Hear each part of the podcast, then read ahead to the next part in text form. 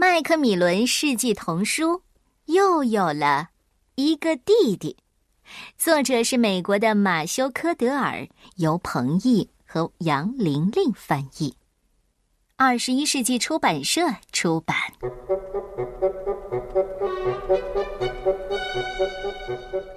这四年，戴维过得痛快极了，因为爸爸妈妈都是他一个人的啊。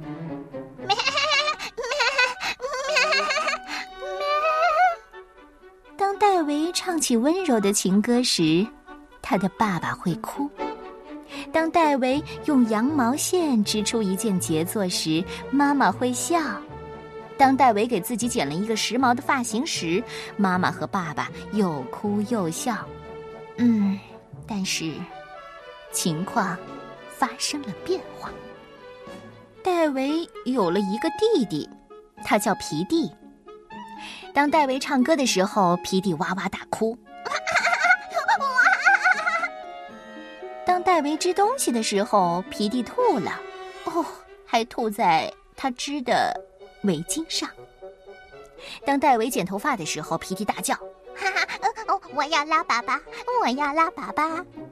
要是这还不够的话，戴维又有了一个弟弟麦克，后来又有了一个弟弟叫司徒，后来又有了一个弟弟米基，后来又有了一个弟弟卡尔，后来又有了一个弟弟皮普，后来又有了一个弟弟拉尔夫，后来又有了一个弟弟内德，后来又有了一个弟弟鲍勒。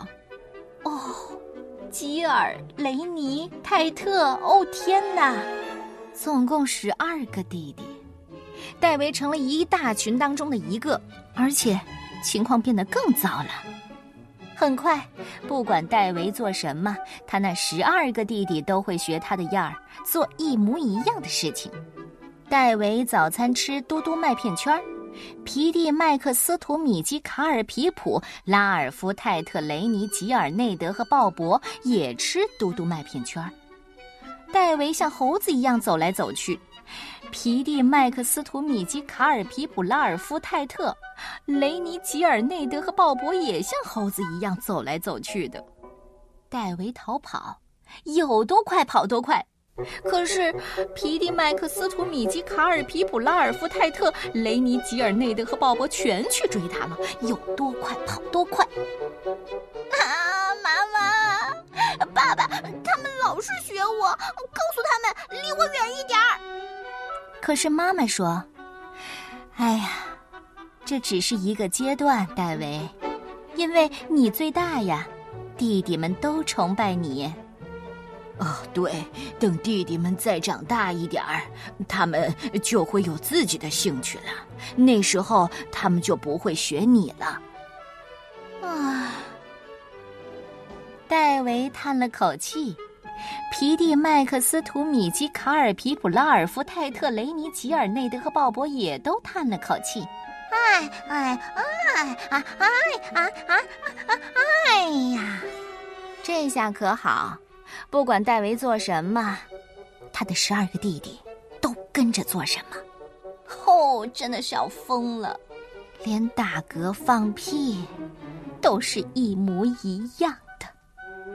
有一天呢。”戴维坐下来吃早餐的时候，伸了个懒腰。诶，他的弟弟们没有伸懒腰。戴维想，嗯，奇了怪了。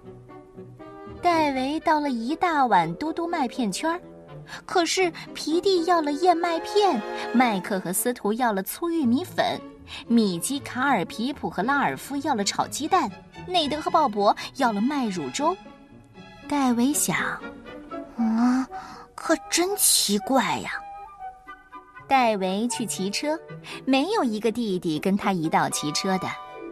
戴维大声的叫着。哦，万岁！呜我猜那个可怕的阶段一定已经结束了。于是他一个人度过了这天余下的所有时间，精彩的、愉快的、完全的、彻底的、可怕的，一个人的时间。也许他可以跟弟弟们一起玩。皮蒂、麦克斯图和米奇在玩积木，可那是给小羊玩的。卡尔、皮普、拉尔夫和泰特在吃香蕉。戴维不喜欢吃香蕉。雷尼、吉尔内德和鲍勃在看《淘气宝宝》，那个节目让戴维做噩梦。淘气宝宝，哦天哪！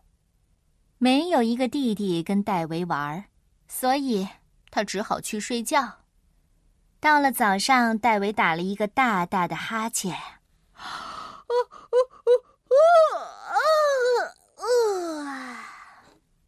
隔壁房间也传来了一个大大的哈欠声。啊啊！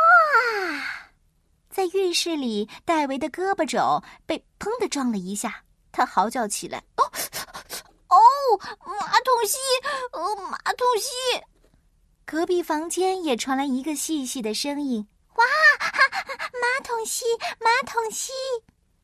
戴维开始唱歌，一首温柔的情歌。而这时候，浴室外面也传来一个声音，唱着同样温柔的情歌。难道，难道又有了一个？哎，我心爱的模样。这回来了一个妹妹。是的，妹妹叫格蒂。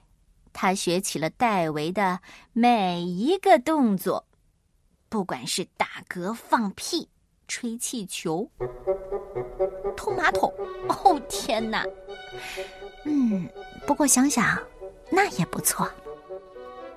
小朋友们，你有弟弟或者妹妹吗？你经历过戴维经历的这个阶段吗？嗯，我觉得一定很有趣的。